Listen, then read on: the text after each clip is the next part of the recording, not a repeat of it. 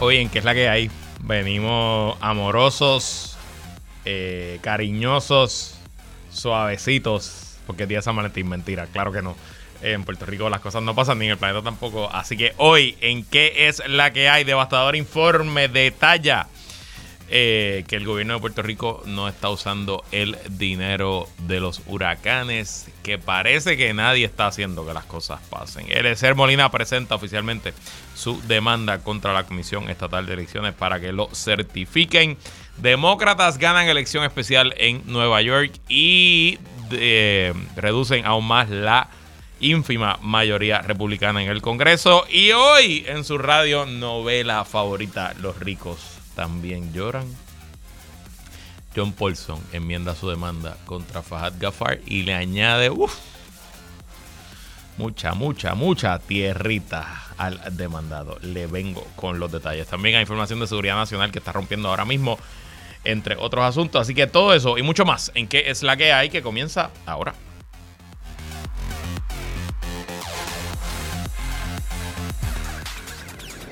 El análisis más potente y completo comienza ahora. Luis Herrero llega prendiendo fuego a los políticos y figuras que se atreven a dañar el país. Radio Isla 1320 presenta ¿Qué es la que hay? con Luis Herrero.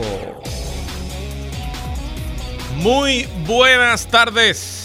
Bienvenidos y bienvenidas a ¿Qué es la que hay? con Luis Herrero por Radio Isla 1320. Hoy es miércoles 14 de febrero de 2024. Estamos en vivo y en directo para todo Puerto Rico por el 1320 AM y su cadena para el mundo a través de radioisla.tv, nuestra aplicación para teléfonos Radio Isla Móvil y en facebook.com diagonal Radio Isla TV. Yo soy Luis Herrero y como siempre les invito a que me sigan en todas las redes sociales como L Herrero y recuerda que este programa lo puedes escuchar en su formato podcast. Búscalo como que es la que hay en tu aplicación de podcast favorita para que me escuches cuando a ti te dé la gana y qué es la que hay de qué vamos a hablar hoy. Devastador informe del GAO revela que con los chavos de los huracanes el gobierno no está haciendo que las cosas pasen. Eliezer Molina demanda a la Comisión Estatal de Elecciones y pide que lo certifiquen. Demócratas ganan elección especial en Nueva York, recuperan distritos de George Santos y dejan la mayoría republicana en solamente dos escaños. Y hoy, en su radionovela favorita, Los ricos también lloran. Paulson, John Paulson enmienda su demanda y añade más detalles de presuntos malos manejos de su ex socio y ex manejador de negocios en Puerto Rico, Fahad Gafar. Pero bueno. Antes de ir a los temas, algunos asuntos de interés, hace unas horas el presidente de la Comisión de Inteligencia de la Cámara de Representantes, el republicano Mike Turner, envió unas expresiones a la prensa norteamericana solicitando a la Casa Blanca y al presidente Joe Biden que desclasifique información sobre una supuesta amenaza a la seguridad nacional. El eh, congresista, que de hecho regresó de un viaje a Ucrania la semana pasada, no dio detalles del asunto, pero sus expresiones provocaron que la prensa en la Casa Blanca le preguntara a Jake Sullivan, que es el asesor de seguridad nacional del presidente Biden, sobre el asunto. Eh, Sullivan no quiso dar detalles, pero a una pregunta específica si él podía decirle a los americanos que si hoy estaban seguros, sí o no, él no se atrevió a contestar, no dijo ni sí ni no.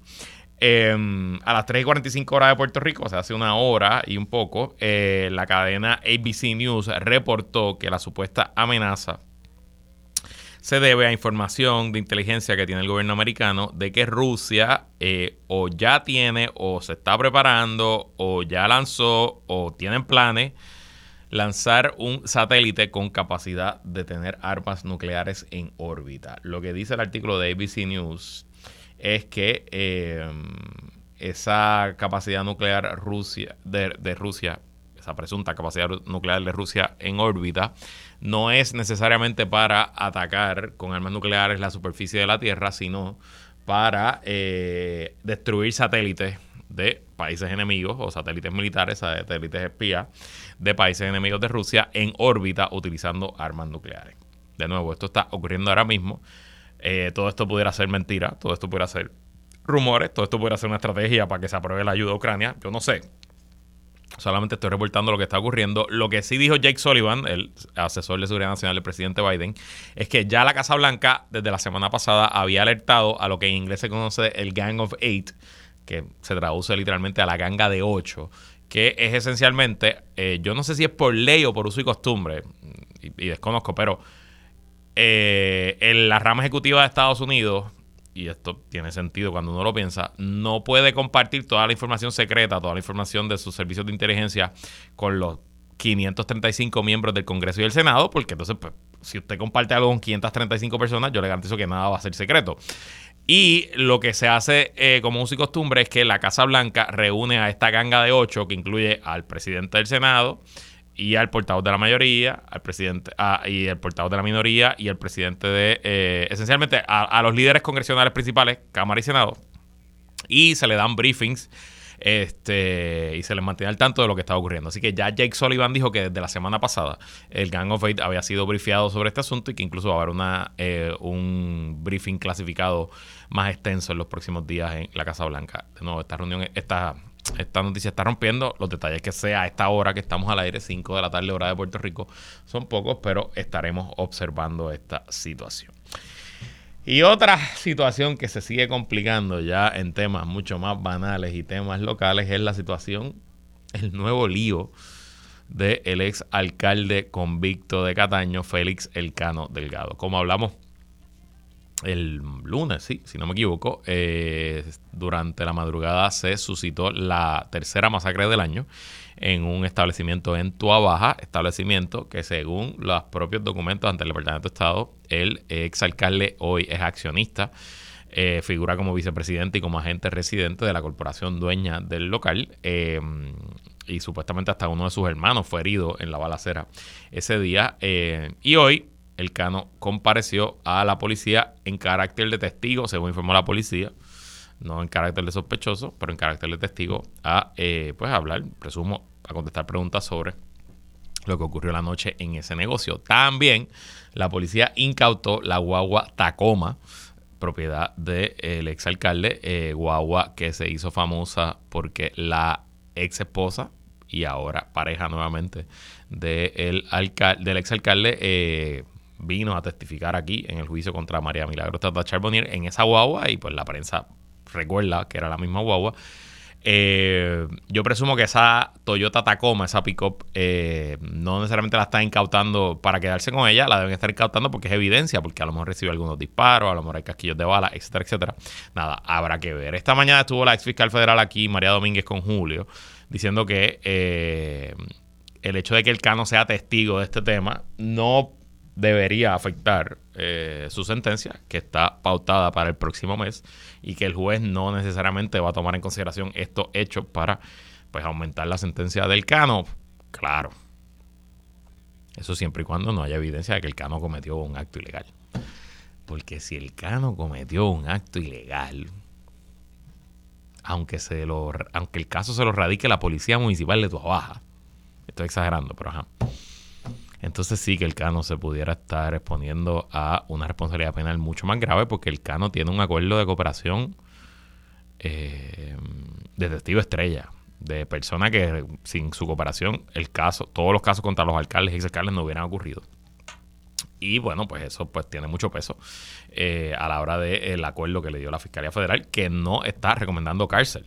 Eso no quiere decir que el juez no le va a dar cárcel, pero la Fiscalía Federal no pidió cárcel para el Cano en, eh, las mociones y en el acuerdo eh, llegado con él. Pero si el Cano Delgado está viviendo una vida arrojada, riesgosa y atada al crimen y al bajo mundo, pues pudiera tirar por el piso ese acuerdo y quién sabe por dónde explota este asunto. Obviamente la prensa entera está muy pendiente de este tema y eh, de ser necesario pues traeremos actualizaciones sobre el mismo en los próximos días.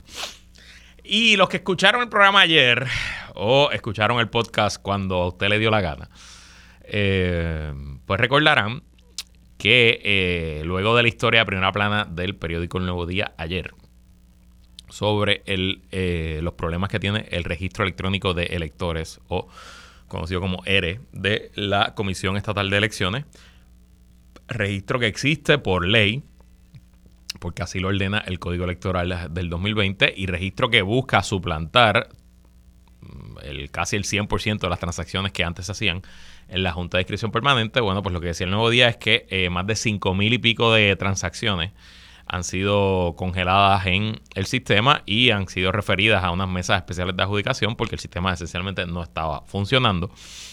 Y yo pues les conté que, que, traté de hacer un experimento justo antes de ir al aire de transferir mi domicilio electoral. Yo eh, vivo en Guaynabo, pero seguía inscrito para votar en casa de mi mamá, que es en San Juan, aunque estamos súper cerca uno al lado del otro, pero esencialmente en la Guardia Raya entre San Juan y Guaynabo. Eh, y eh, dije, bueno, pues buen momento para hacer el experimento aquí y contárselo a la audiencia. Así que hice todo el proceso, eh, llené la información donde yo vivo,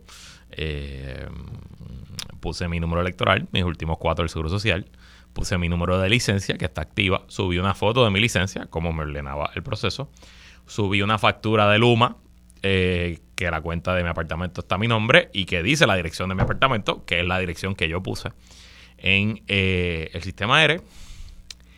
Y ayer, cuando fui al aire, eh, esencialmente el sistema me dice, ok, ya recibimos su información, no puedo hacer más nada hasta que aceptemos, hasta que revisemos su solicitud de transferencia. Y esta mañana, tempranito en la mañana, a eso de las ocho y pico, recibí un correo electrónico del sistema R que decía cambio rechazada. Así que está mal escrito porque es el cambio rechazado. Pero decía cambio rechazada. Su solicitud de cambio en su registro electoral ha sido rechazada. Y la razón abajo decía rechazado por no presentar prueba de domicilio. Factura con ambas direcciones, que no sé qué significa, porque, pues, porque esa, la factura de luz tiene una sola dirección, no sé cómo tiene eso. Ni ID con foto vigente. Usted necesita subsanar los errores descritos y generar una nueva transacción a través del sistema aéreo. Eh, le escribí a Ernesto Cabrera, presidente del Partido Popular Democrático en Guaynabo, eh, y le dije, mira, esto acaba de pasar. Y él se comunicó con la Comisión Electoral del Partido Popular Democrático y me hicieron varias preguntas y me dijeron, mira, ¿y subiste una, una, factura de Luma? Y yo, sí, subí una factura de Luma. ¿Y tu licencia está vigente y subiste tu licencia? Sí. ¿Y el número que pusiste de licencia es el número correcto? Sí. Y ahí nos quedamos, nadie me puede explicar nada. Así que, al igual que le ha pasado a más de 5 mil y pico de personas, pues puedo decir que a mí también me rechazaron una transacción cuando a todas luces yo cumplí con el proceso. No me dio tiempo ahora de volver a intentar y subsanar. Iba a subir ahora otra factura, subir una factura de la luz o no sé. Eh, quizás subir una foto de pasaporte o usar otra, otra, otra documentación en vez de la licencia, a ver si con eso lo logro. Pero de nuevo, una transacción simple que en cualquier HIP antes en el sistema anterior me tomaba segundos llegar con la misma licencia, la misma factura y en segundos un empleado me transfería sin problema.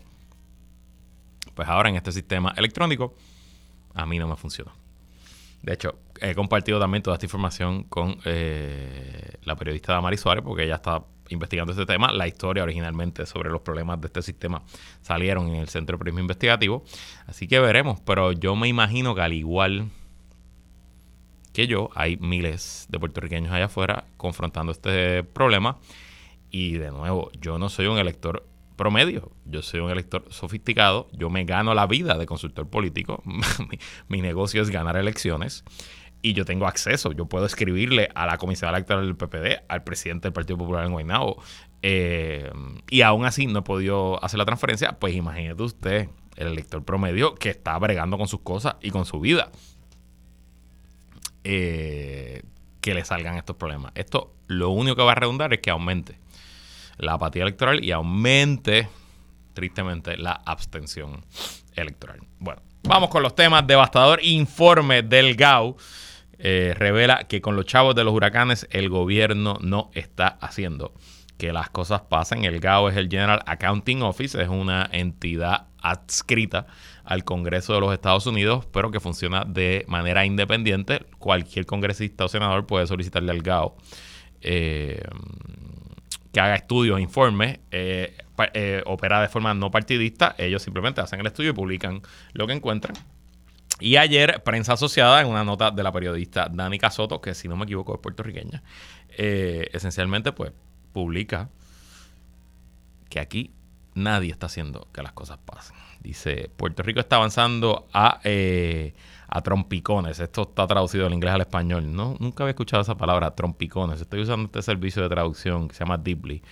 Interesante. Eh, a trompicones en las tareas de reconstrucción tras dos huracanes devastadores y una serie de fuertes terremotos y ha gastado menos del 10% de los más de 23 mil millones de dólares en fondos federales disponibles, según un informe del gobierno de Estados Unidos publicado el martes.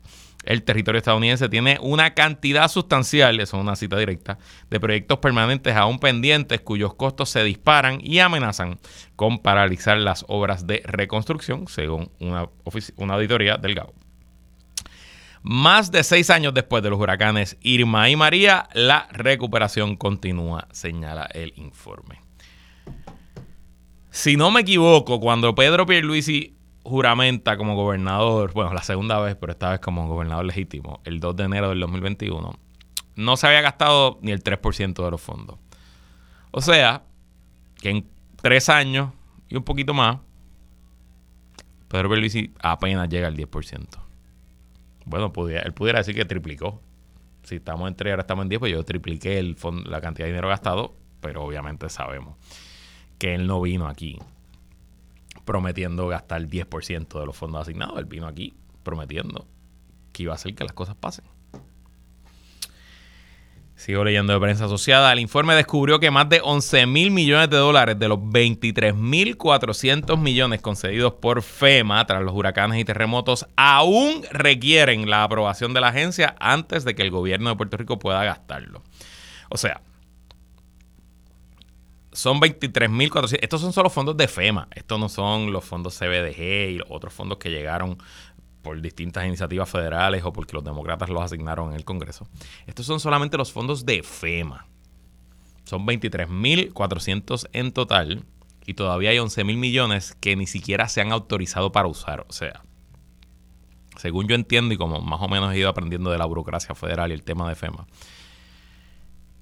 FEMA autoriza desembolso, pero no gasta todavía. Así que, la autorización no necesariamente quiere decir que está desembolsado el dinero pero quiere decir que ya puede el gobierno comenzar la obra, ya sea el gobierno central o el gobierno municipal. Así que de esos 23.400 millones, hay 11.000 que ni siquiera han llegado a esa etapa. Hay 11.000 que están ahí esperando a que se sometan los documentos para que venga esa primera actualización. Eh, sigo leyendo de prensa asociada. No quedó claro por qué el gobierno del territorio no ha dado aún los pasos necesarios para acceder al dinero. Yo sé por qué. Eh, un portavoz de la Oficina de Recuperación, Reconstrucción y Resiliencia de Puerto Rico, el famoso CORT 3, que recibe y concede los fondos de subvenciones federales, no devolvió inmediatamente un mensaje en busca de comentarios de prensa asociados. Sin embargo, los documentos muestran que la Compañía Eléctrica de Puerto Rico, el Departamento de Educación y la Autoridad de Acueductos y Alcantarillados esperan presentar solicitudes para acceder al dinero en 2030 o más tarde. Repito, 2030 o más tarde. Así que usted siéntese cómodo si usted está esperando que en, una, en, alguna facilidad en su zona, en su área, se arregle pronto, porque no será hasta el 2030. Se supone que los fondos federales financiaran más de 9.300 proyectos permanentes con más de 13.000 millones de dólares destinados al servicio público y 7.000 millones de dólares para edificios públicos y equipamiento. ¿Y qué ha pasado? Además de seis largos años desde María para acá, bueno, ha pasado una cosa que se llama la inflación. La inflación que ha crecido brutalmente. Así que lo que se estimó a precios del 2017 a 2018, hoy está muy lejos de eh, ser la cantidad real que cuestan estos proyectos. Por ejemplo, dice Prensa Asociada, el AGAO señaló que el coste de una planta de tratamiento de agua superó su estimación original en más de un 40% mientras que el coste de las piezas necesarias para una central eléctrica aumentó de 9 a 12 millones de dólares. El informe señala que el aumento es especialmente preocupante por su impacto acumulativo. Por ejemplo, funcionarios de la Autoridad de Acueductos y Alcantarillados dijeron que anticipan que solo podrán completar alrededor de la mitad de los proyectos planificados por la agencia. Eh, em, así que a pesar de toda la propaganda y los millones de dólares gastados en decir que las cosas, que están haciendo que las cosas pasen, la realidad les da en la cara. Y me parece curioso que aunque ese informe salió ayer y la nota de la prensa social la reciben todos los medios, como que no hay mucha gente hablando de este asunto. ¿No será que la campaña millonaria de haciendo que las cosas pasen, pues sí hizo que una cosa pasara? Que es que nadie le diga al gobernador propio y que no ha hecho mucho o que no ha hecho nada.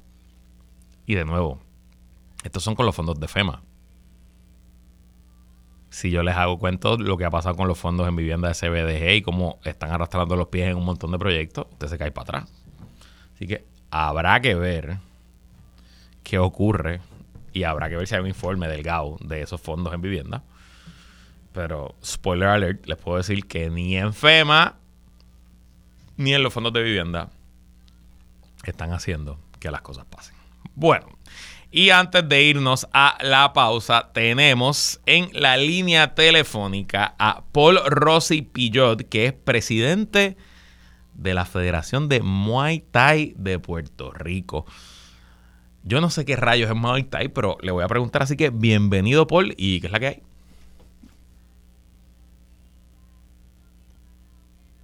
¿Estás ahí, Paul? ¿Me escuchas? Sí, te escucho. Ahora, bienvenido Paul, ¿qué es la que hay? Bueno, bien, gracias, gracias. Este, gracias por la invitación, todo muy bien. Mira, vamos a empezar por el principio, porque cuando nuestro amigo en común me dijo, mira, para que entreviste a este muchacho que tiene un evento en Ponce de Muay Thai, yo lo primero que le pregunté al licenciado Cheo Fernández, saludos Cheo, ¿qué rayos es Muay Thai? ok, pues vamos a empezar por eso, porque es sumamente trascendental para los fanáticos de los deportes de combate que sepan que es el Muay Thai. Eh, no es Muay Thai, Muay Thai es el trago. Exacto. Eh, Muay Thai es lo que le llaman en español boxeo tailandés. Boxeo tailandés, ok. Le dicen el arte de las ocho extremidades porque se pelea pues, como boxeo, es como kickboxing, es, puños, patadas, codos y rodillas. Ok. Es un deporte tradicional en Tailandia, un deporte de muchos años, de, cientos de años, eh, de, tradicional de Tailandia, que ha sido uno de los deportes de mayor crecimiento a nivel mundial eh, en los últimos 10 años. Eh, sobre todo con el auge de los deportes de artes marciales mixtas que trae a la mesa pues deportes como el Muay Thai y el Brazilian Jiu-Jitsu o el Jiu-Jitsu brasileño. Entonces, a la exposición de las redes sociales pues se ha convertido en un deporte de, alto crecimiento a nivel mundial.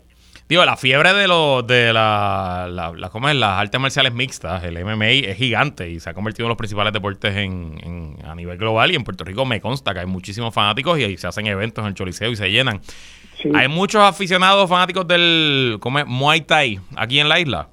Pues, pues mira, somos un deporte en crecimiento, sí, sí lo hay, precisamente porque la gente que, que no solamente son fanáticos del deporte, sino que quieren aprender a practicar eh, inclusive las artes marciales mixtas, pues parte de lo que es artes marciales mixtas es aprender Muay Thai, dado que en, en el, las artes marciales mixtas, el MMA, se utilizan las patadas, los codos, las rodillas. Eh, así que en Puerto Rico hay un resurgimiento de los deportes bases, como son el Muay Thai, y hay un crecimiento marginal en lo que es el desarrollo. Pero como pues Puerto Rico es una isla de 100 por 35, pues es un deporte que está apenas en, en pañales, está en desarrollo. No bien así, ya tenemos campeones a nivel mundial.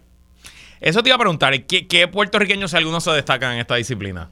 Pues mira, desde la década, desde los, desde los finales de los 1995, 96, 97, siempre han habido, por ejemplo, Nelson Morales eh, fue campeón de la WBC, tenemos a Juan Delgado, que es uno de los actuales coaches y el coach eh, del equipo nacional y vicepresidente de la federación, Pero eh, tenemos representantes como Angela Whitley, que a pesar de que no es nacida en Puerto Rico, nos ha representado una residente de La Perla, que siempre va representando en alto a Puerto Rico, y ella ha sido medallista de oro en los juegos, en, en los panamericanos, en las mundiales del deporte de nosotros, lo que llaman IFMA, que es la internacional aficionada. Y en recientes años tenemos una cepa nueva de, campeones. Por ejemplo, eh, yo eh, tengo a, a eh, Jacob Colón, que ganó ahora en la IKF el campeonato mundial. Tenemos a Río Valentín, que también ganó en las 155 libras. A John Medina, que está invicto, eh, también ganó en ese clásico. Y tenemos del año anterior del IKF, también tuvimos a Rey Díaz, que dicho sea de paso, Rey Díaz fue a competir a Tailandia y ganó en una coestelar en Ramayen, que es uno de los estadios más importantes de nuestro deporte en Tailandia. Así que hemos tenido una, una digna representación, ya tenemos campeones, pero nuevamente es un deporte en crecimiento, así que muy poca gente conoce los, los accolades y, los, y los, los, éxitos que han tenido los atletas de nosotros. Y entonces tengo entendido que hay un evento en Ponce este mes para los aficionados de la disciplina. Eh, hablando un poquito de qué se trata. Pues mira, eh, tenemos lo que se llama el Clásico del Sur. El Clásico del Norte fue en el Nimari Santini el año pasado. Compartimos el seccionario con WACO, que es la Federación de Kickboxing de Puerto Rico, eh, una, perdona, una de las organizaciones de kickboxing en Puerto Rico. Y este año pues nos tiramos a, la tarea de hacer algo en el área sur, así que hicimos el Clásico del Sur. Nunca hemos hecho un evento en Ponce. Eh, no conozco que se hayan hecho muchos de estos deportes en Ponce anteriormente, este tipo de eventos, y escogimos, escogimos irnos por la puerta grande, así que lo vamos a hacer en el Castillo Serralle. Brutal. Entonces, eh, tenemos, eh, la federación es un programa de desarrollo y tenemos de todos los niveles, de niveles novatos, de gente que nunca ha competido, que vienen de academias, que se están desarrollando, y categoría C y B. C es una regla modificada en donde no hay codos y B es con codos. Y tenemos eh, atletas de todas esas categorías. Entonces, repite la fecha del evento, la, el lugar y dónde se consiguen los boletos. Ok, la, es el Castillo Serrayé, Clásico del Sur. El costo es dólar, 20 dólares en la entrada. El 25 de febrero, el domingo, comienza a las 5 de la tarde. Eh, la, la, venta de entradas allí mismo. Okay. Eh, así que no hay venta de taquillas, pues nosotros somos una federación y nos incurrimos a las reglas del DRD, así que. Okay. Este, pero en la entrada eh, se paga la, la, la admisión al evento. Eh, tenemos, hasta ahora tenemos 10 combates y estamos combinando también eh, con nuestro deporte hermano que es el Jiu-Jitsu brasileño, pues un evento de no grappling y vamos a tener entre 4 o 5 peleas también. Pues, ahí lo saben. Dime, dime. Sí, tenemos una de las peleas, la pelea estelar es una pelea que se viene programando hace un año y por razones fuera del control de los atletas no se había podido dar y es la primera pelea de heavyweight, en categoría B, que es la categoría con todo, codos, rodillas, y, sabemos que los fanáticos de nuestra disciplina están locos por ver ese combate. Eh, Javier Toncanieves, el nombre nada más te lo dice, y el otro se llama Richard La Montaña Ollandel. Que ok, o sea que eh, Tonka, versus La Montaña, sí, ya veo que son, son, son, personas chiquitas, me imagino. bueno, pues ya lo saben. El primer clásico del sur, eh, un evento de combate en, Muay Thai o Muay Thai y Jiu-Jitsu brasileño el eh, domingo 25 de febrero a las 5 de la tarde en el Castillo Serrayé. Eh, ahí tiene la información ah, para los amantes de los deportes de combate, de las eh, artes marciales mixtas. pues ahí tienen todo eso. Gracias, Paul Rossi Pillot, por estar aquí con nosotros. Gracias, gracias a ustedes por la invitación. Nosotros vamos a una pausa, regresamos con más. ¿En qué es la que hay?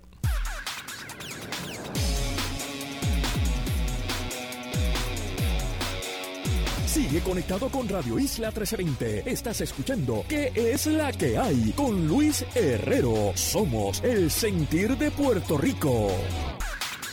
Seguimos con el análisis en Radio Isla 1320. ¿Qué es la que hay? Con Luis Herrero.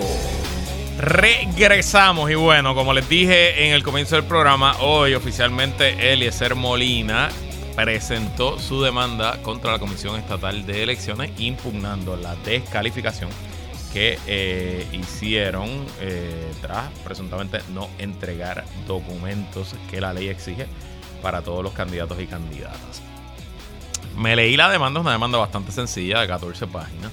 Eh, y los hechos pues son bastante claros. Recuerden, obviamente, esta es la demanda que escribe la representación legal de Eliezer Molina. Ellos pues ponen los hechos según la luz más favorable a su cliente. Eh, voy a leer algunos de los párrafos. Dice aquí el párrafo 9. El día 30 de diciembre de 2023, el demandante envió su intención de candidatura a la Comisión Estatal de Elecciones. Dicho trámite fue notificado al demandante por parte de la CEE mediante correo electrónico. El día 2 de enero de 2024, que es importante, pues es la fecha límite para radicar, el demandante se presentó ante la CEE para entregar los documentos principales requeridos para aspirar al cargo público electivo de senador por acumulación independiente. Estos fueron recibidos por el personal autorizado por la CEE.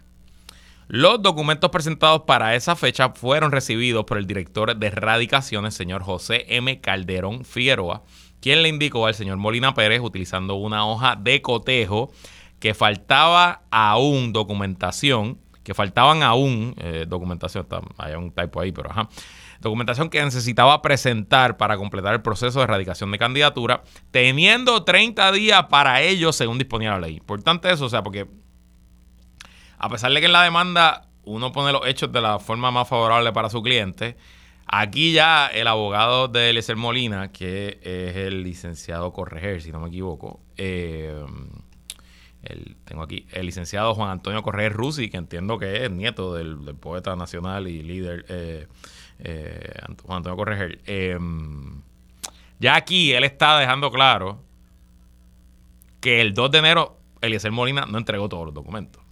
Sigo leyendo. Luego de entregar los documentos que tenía disponible en el momento, le indicaron que tan pronto se subieran los documentos en el sistema de informática de y por parte de la comisión, podría ser autorizado para comenzar con el proceso de recogido de endosos.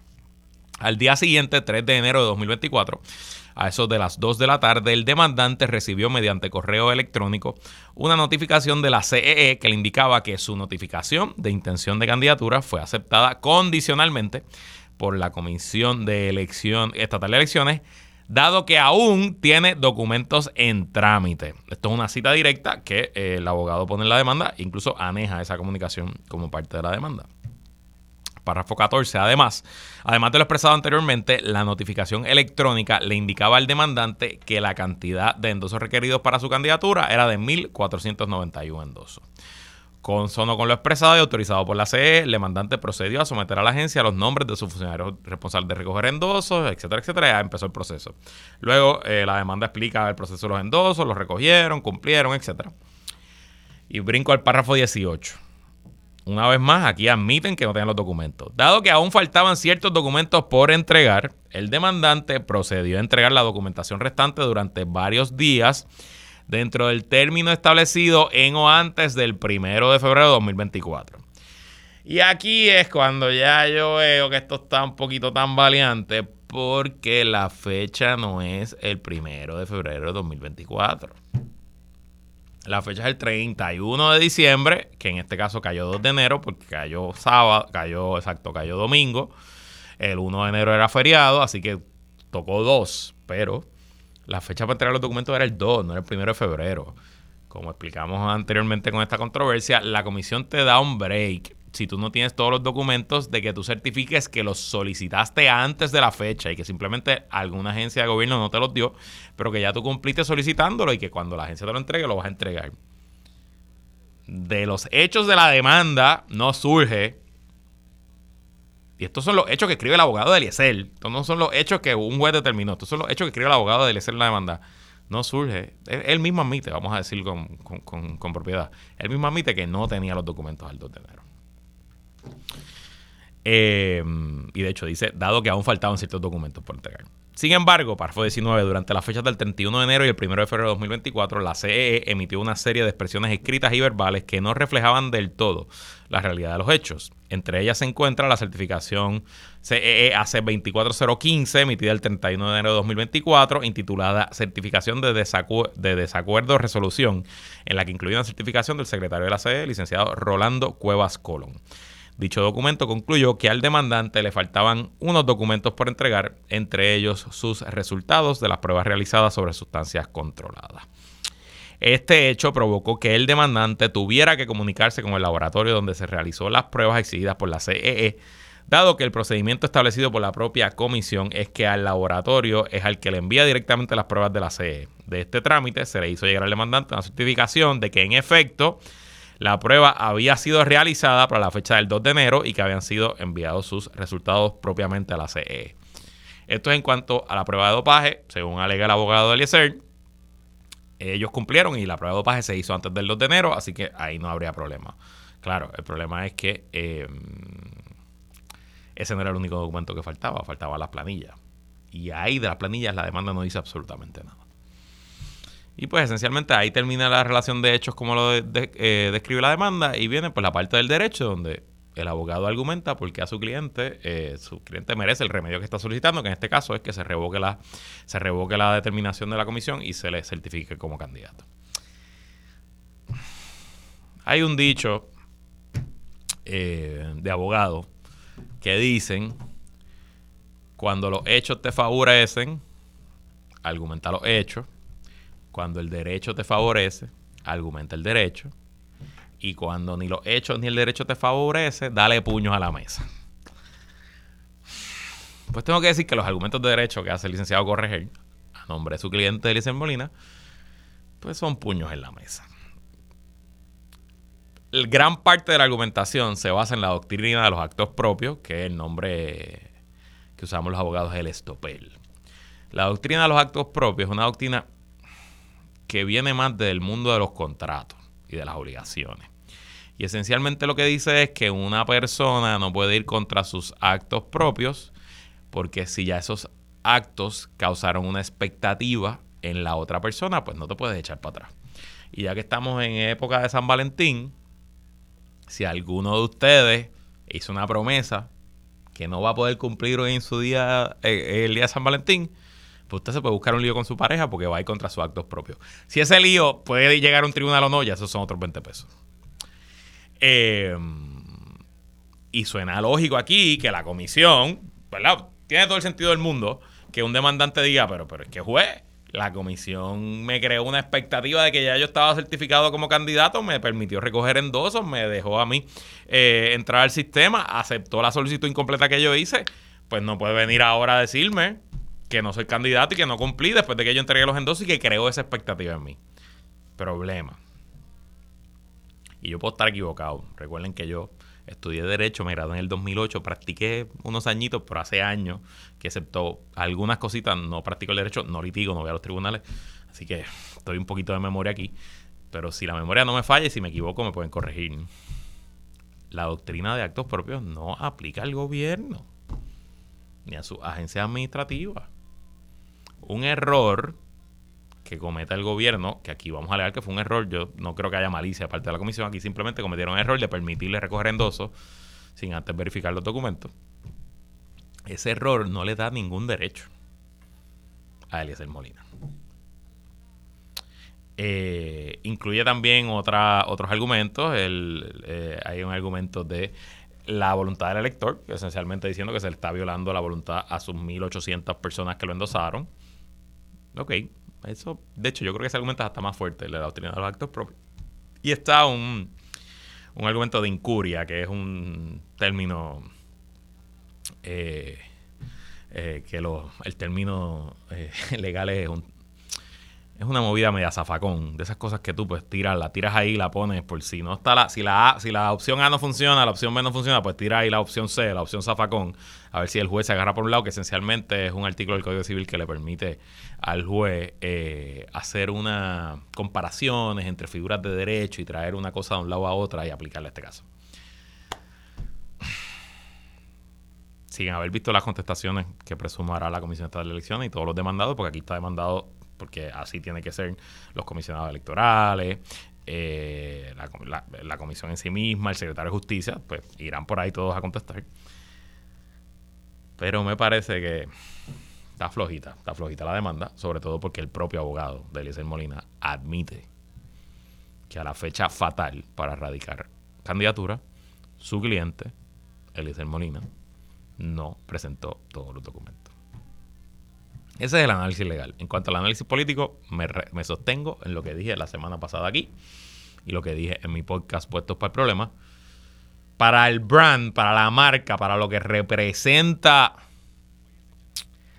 Eliezer Molina, es mejor hacer una campaña writing. Si va por el va, va directamente. Está on brand de lo que él dice ser, que él va en contra del sistema, que le ponen, que, que todo el mundo le pone el pie, etcétera, etcétera. Yo creo que le iría mejor haciendo campaña writing. Eh, pero bueno, veremos qué ocurre. Nosotros vamos a una pausa y regresamos con más en que que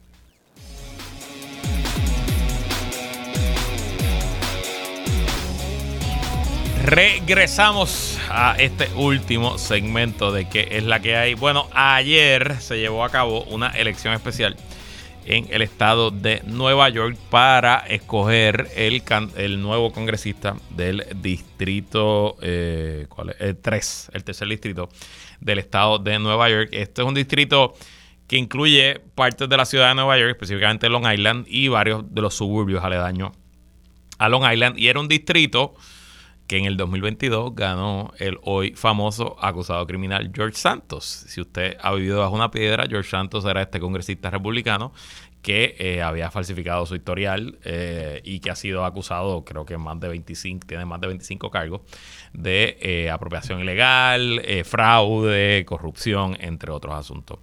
Santos fue expulsado del Congreso en diciembre de este año lo que provocó esta elección especial que se llevó ayer, se llevó a cabo ayer. Y eh, a pesar de que las encuestas tenían la carrera mucho más cerrada, el ganador fue el ex congresista que tenía esta silla hasta el 2022. Él no peleó contra Santos, él eh, perdió el escaño porque aspiró a ser gobernador y perdió en primarias contra la actual gobernadora eh, de Nueva York, así que él pues, no, no corrió en el 2022.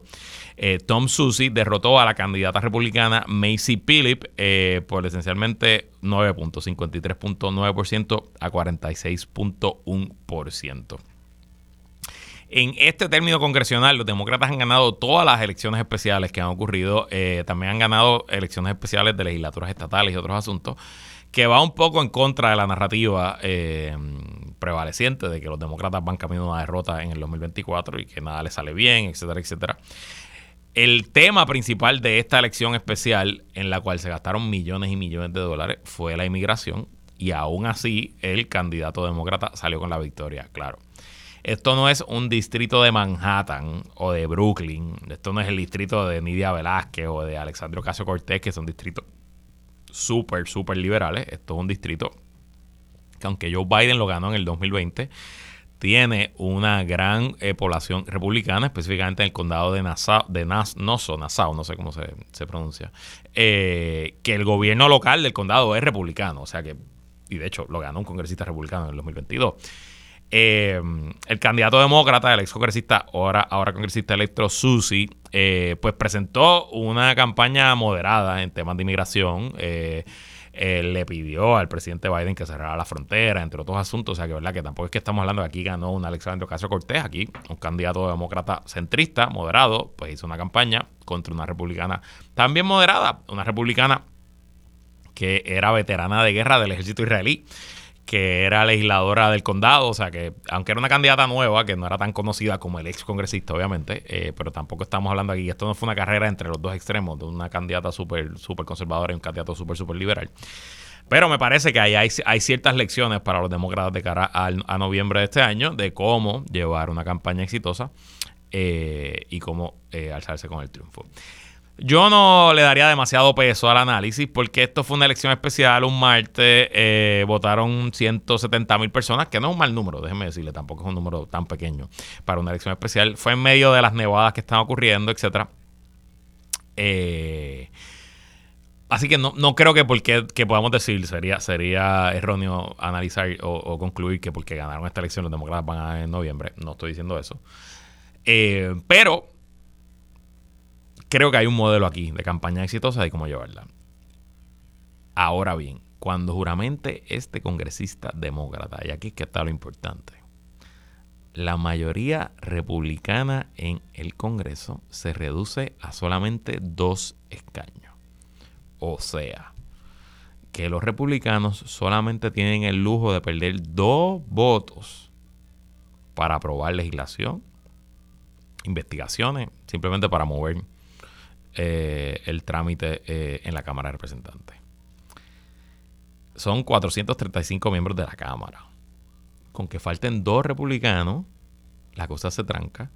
Y ahora mismo el portavoz de la mayoría de republicanos, Steve Scalise, está, eh, tiene cáncer y está sobrellevando unos procesos pues, agresivos, unos tratamientos agresivos para atenderse a su enfermedad, lo cual le hace difícil estar en el Congreso. Así que con Scalise haciéndose la quimioterapia y un republicano que pierde un vuelo, que caiga un tapón, que se enferme, que tenga una emergencia familiar o que simplemente no quiera ir a votar, los republicanos pierden su mayoría. Y claro, si ya estamos ante un Congreso que no ha podido hacer casi nada, un Congreso que ha sido dominado por los extremistas republicanos y conservadores. Y estamos ante el liderato de un speaker, no, no, no novato, pero desconocido, que no tiene experiencia siendo líder de su partido y que hasta ahora no había podido avanzar grandes cosas como presidente de la Cámara, pues con esta minoría menguada la cosa se complica aún más. Así que me parece que vamos a ver mucha, mucha, mucha más disfuncionalidad, lío, chisme y volatilidad en la política norteamericana, aún más de la que teníamos hasta ayer. Complicada situación, veremos por dónde explota ese asunto. Y bueno, ya no me queda casi tiempo, tres minutitos es lo que tengo para eh, darle eh, la actualización de su radionovela favorita, Los ricos también lloran. Pero hoy, y con comunicado de prensa y todo, nos enteramos, porque así fue distribuido a los medios, que el billonario e inversionista en Puerto Rico, John Paulson, que tiene una lucha pública con su ex socio y ex encargado de sus negocios en Puerto Rico, Fahad Gafar, acaba de enmendar la demanda de fraude que le radicó aquí en el Tribunal Federal en Atorrey para añadir alegación, nuevas alegaciones eh, y escandalosas alegaciones de ser ciertas en contra de Gafar. Por ejemplo, añade para eh, añadir alegaciones de que el 5 de abril de 2021 encontraron un email donde eh, Fajad hace una compra de muebles y le pone en el título del email pedidos de muebles confidencial. Eh, enviado por Fajad, pero excluyendo a John Paulson con el objetivo de ocultar pedidos de muebles para las propiedades de Paulson, utilizando a la esposa de Fajad como intermediaria esencialmente, una de las alegaciones principales de la demanda original es que Fahad está usando a su esposa como decoradora de interiores y a esos niveles los decoradores de interiores cobran un por ciento de todos los muebles y toda la decoración. Entonces, pues ella, que según la demanda yo desconozco, eh, no tenía ningún tipo de experiencia y tenía negocios decorando interiores, pues Fahad, en vez de utilizar un decorador independiente, empezó a usar a su esposa y su esposa se está quedando con 20% de todo lo que se facturaba. De nuevo, estas son las alegaciones. Eh, adicional también eh, de documentación detallada de transacciones financieras no autorizadas de Fajad, incluida una instancia de pago de 255 mil dólares en comisiones anticipadas a su hermano Amir sin aprobaciones adecuadas. También hay alegaciones de fraude en la fundación del señor Gafar. La demanda es más específica sobre el uso indebido de la fundación familiar FIG para beneficios personales, incluida una transacción significativa de 360.732 dólares transferida como pago inicial de un apartamento, demostrando la supuesta explotación de la fundación. El chisme está bueno, está bien juicy. Eh, evidentemente estos millonarios, el millonario Gafar y el billonario Paulson van a seguir sacándose los ojos eh, van a seguir buscando debajo de las piedras cómo se pueden atacarle y parte y parte. La semana pasada les conté que Fajad tuvo un buen día en corte porque no le desestimaron su demanda. Pero ahora Paulson pues está buscando reforzar la suya. Lo cierto es que este litigio le tomará varios meses más, probablemente más de un año o dos, pero en algún momento o veremos una transacción o veremos un juicio y un jurado determinará quién le estaba robando a quién y quién tiene derecho a quejarse y a llorar, porque como les recordamos siempre en su radio novela favorita, los ricos también lloran.